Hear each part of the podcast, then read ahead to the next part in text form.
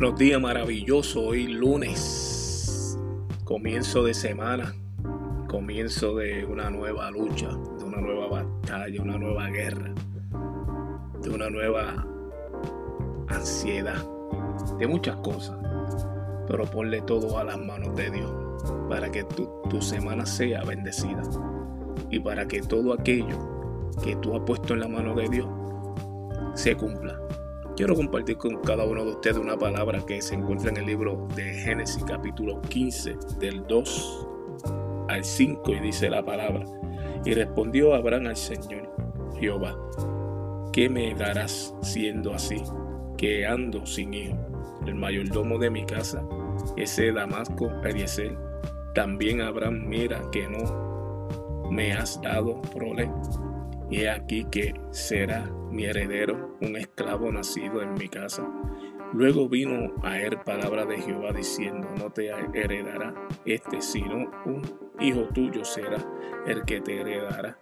Y lo llevó fuera y le dijo, mira ahora los cielos y cuenta las estrellas, si las puedes contar. Y le dijo, así será tu descendencia. Alabado sea el nombre de Dios. Abraham le está contestando al Señor preguntándole, ¿será ese mi heredero? Pero Dios le contesta, dice, no, Abraham, ese no va a ser tu heredero, ese mayordomo no va a ser tu heredero, yo te daré un hijo. En esta situación es que Abraham era de una edad avanzada de 80 años, pero cuando Abraham va donde Sara, porque parafraseando la palabra, porque es una historia linda, capítulo 15 de Génesis, 16, 17, puedes ver la historia, pero a Sara le dice, pero Abraham, tú no ves que yo soy vieja, soy estéril. Soy estéril, no puedo darte hijo. Pero Sara dice, pero vente a mi sierva, que se llamaba Agar. Esa sierva, ella concibió el hijo, Abraham, pero no era la promesa de Dios. La promesa de Dios se cumple con lo que Él dice que se va a cumplir, no con una segunda persona.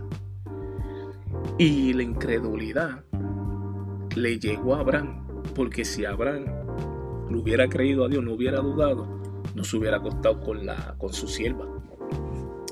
Pero hay, hay momentos de duda que te llega a tu vida, a todas las vidas de nosotros nos llega momentos de duda. Y si fuera un tema que le pusiera esta, esta reflexión, te ha llegado el momento de duda. Y el momento de duda llega la incredulidad y esa incredulidad nos lleva a no creerle a Dios. Eso fue lo que pasó en esa historia. Pero aún Dios le dijo que aunque no se le dijo la promesa, la sierva se fue y le dijo, y con el ángel le dijo, mira de nuevo atrás a tu sierva. Le dijo, haga, que voy a hacer una descendencia grande con ese hijo, aunque no de la promesa. Después de 20 años, 25 años, había años por medio que Dios se le aparecía a Abraham el hijo de la promesa llegó, Isaac.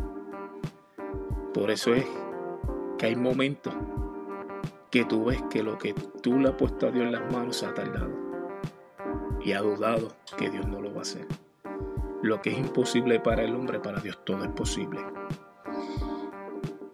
No nos afanáis a la tardanza, sino vamos a decirle al Señor, ayúdame a esperar en tu voluntad que mis emociones no se adelanten y yo cometo una, una decisión que no sea, que tome una decisión que no sea.